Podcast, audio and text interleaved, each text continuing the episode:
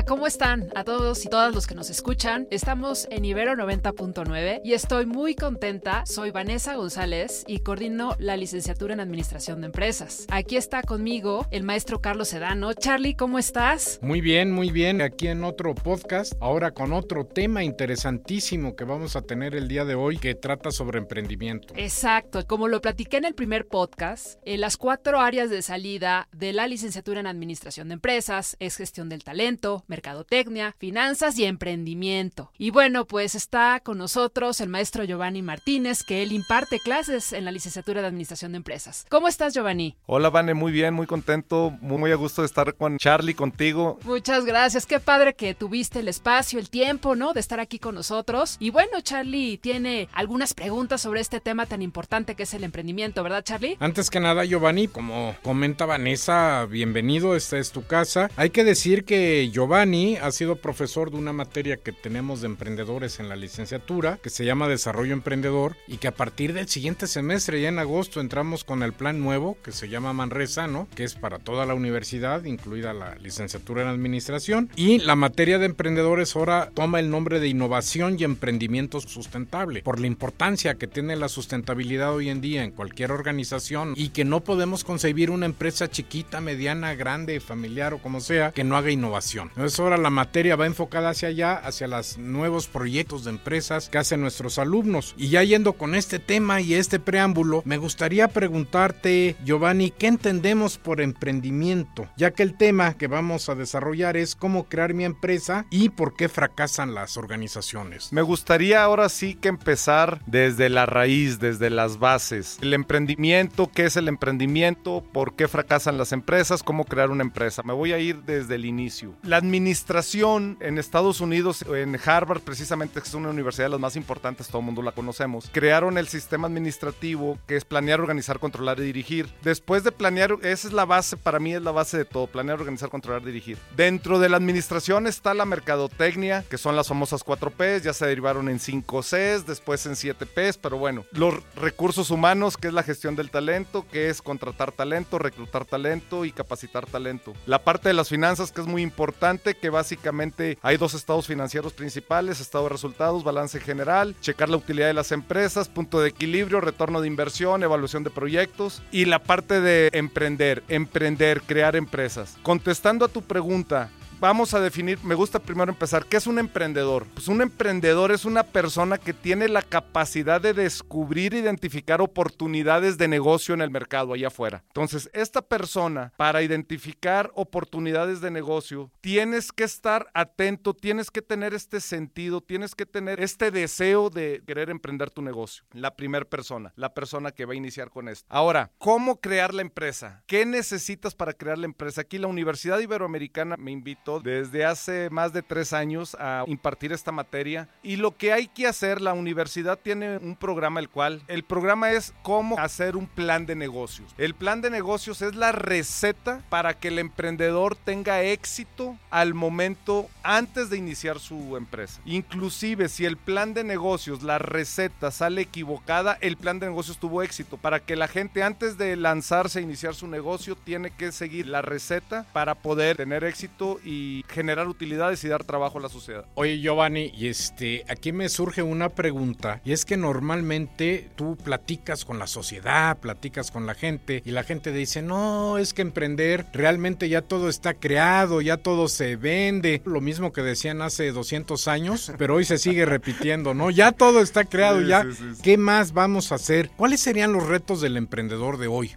Dentro del programa de estudios de la carrera de administración, en mi clase tenemos el taller de innovación. Y el taller de innovación realmente es muy fácil. O sea, yo es lo que le digo a mis alumnos, nadie nacemos sabiendo nada, todos lo tenemos que aprender. Entonces, hay un taller de innovación en el cual existen dos tipos de innovaciones, la incremental y la disruptiva. Básicamente, analizar todo lo que ya existe y hacerle pequeños cambios para que atraiga más a la gente o crear algo completamente nuevo. Entonces, básicamente la finalidad del taller es esa, ¿Por qué no estamos hace 40 años y ya todo estaba inventado? ¿Por qué todo sigue mejorando? Pues gracias a la innovación. Y ahí es donde están las grandes oportunidades de negocio. ¿Cuáles consideras que son las principales causas? Porque hay emprendedores que fracasan, no, no todos tienen éxito. ¿Cuáles considerarías, qué nos dirías respecto a por qué fracasan muchos proyectos emprendedores? Bueno, yo tengo la ventaja de que yo inicié mi empresa desde 1999. Entonces tengo mucha experiencia, he fundado empresas de transporte, logística, el sector agropecuario, sector financiero, en comercializadoras, importación, exportación, etcétera. ¿Por qué fracasan los empresarios? Ah, también he tenido fracasos, no todo ha sido éxito. El emprendedor se tiene que caer y se tiene que levantar.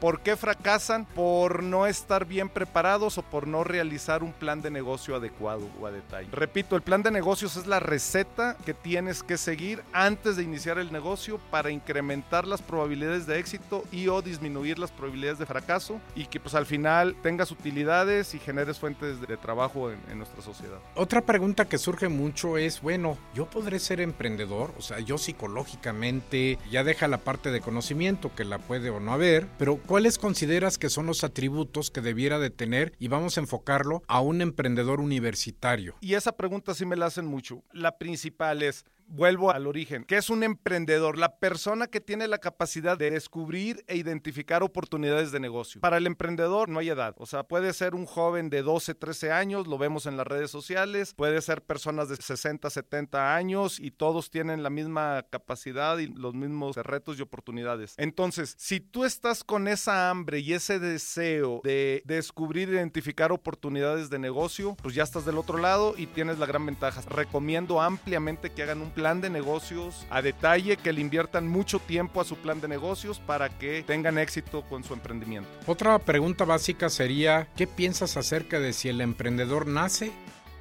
yo creo que se forman en la Ibero, pero pues un poquito de las dos. Si alguien, por ejemplo, yo he iniciado negocios que no tenía, que no me gustaban, en áreas que no me gustaban, que creía que yo no me gustaban, pero tuve la necesidad de explorar esa área y tuve que adentrarme y afortunadamente me fue muy bien. Entonces, yo pienso que hay gente que desde muy pequeño le gusta el comercio, está intercambiando las estampitas, está haciendo esto, está haciendo lo otro. Hay gente que por la necesidad nos vemos este, obligados a emprender un negocio y hay gente que debido a su alto grado de educación, nivel educativo, pues ve unas oportunidades y se anima a emprender. Muy bien, excelente. Otra cosa que sucede con los estudiantes cuando quieren emprender es que les entra la duda de si podré o no podré. ¿Qué les recomendarías con tu amplia experiencia que tienes? ¿Qué les recomendarías a un estudiante universitario que está por iniciar esta carrera, este viaje? Viaje en el emprendimiento. Así sí, tuvieras que darles pues una receta, ¿no? Yo sé que recetas en la cocina, pero finalmente... ¿qué, receta les darías? ¿Qué recomendaciones? Es exactamente lo mismo, lo mismo le digo a los deportistas, lo mismo le digo a los empresarios, a los emprendedores. Tienes que tener la capacidad de caerte una vez y levantarte, caerte dos y levantarte tres. Es, es muy, a lo mejor está ya muy choteado ese dicho, pero es tener la resiliencia, te levantas, te caes, te levantas y si sigues la metodología probada, porque pues evidentemente no es una metodología mía la que yo sigo, este, aquí la universidad me ha ayudado mucho con los planes de estudios que existen ahorita en las redes sociales, podemos investigar muchos temas. Entonces, eh, respondiendo a tu pregunta, que no le tengan miedo al fracaso, que se levanten, que se preparen repito, he mencionado no sé si cinco o seis veces la palabra plan de negocios, que sigan su plan de negocios para que tengan éxito. Claro, y que también lo deberían de llevar a la vida, ¿no? Tener un plan de negocios de vida, un plan estratégico de vida, ¿no? Exactamente. O sea, de hecho, acabas de dar en el clavo, you nail it, como dicen los gringos. La administración se sigue para todo. Lo que les dije de la administración, un emprendedor tiene que planear, organizar, controlar, dirigir, tienes que llevar la mercadotecnia, tienes que llevar las finanzas, tienes que llevar la gestión de talento, todos para lograr nuestros retos. Las carreras más estudiadas primero son las administrativas, después son las de las computadoras y las del el área de salud. Se tiene que llevar la administración en todas y cada una de ellas. Entonces, sí, para todos iniciar un proyecto, para todos cursar un semestre en una universidad, tenemos que llevar un sistema profesional. Otra pregunta, Giovanni, sería el emprendedor de éxito. Ya comentaste que se cayó muchas veces. ¿Tú tienes alguna idea de hacia dónde van las tendencias de emprendimiento, de qué es lo que eh, se puede desarrollar más, qué es lo que ya está un poquito obsoleto o quizás que ya son negocios demasiado maduros como para iniciar de cero, ¿no? Excelente pregunta. Yo lo que te respondería es, primero, back to basics. La gente nos tenemos que vestir, alimentar,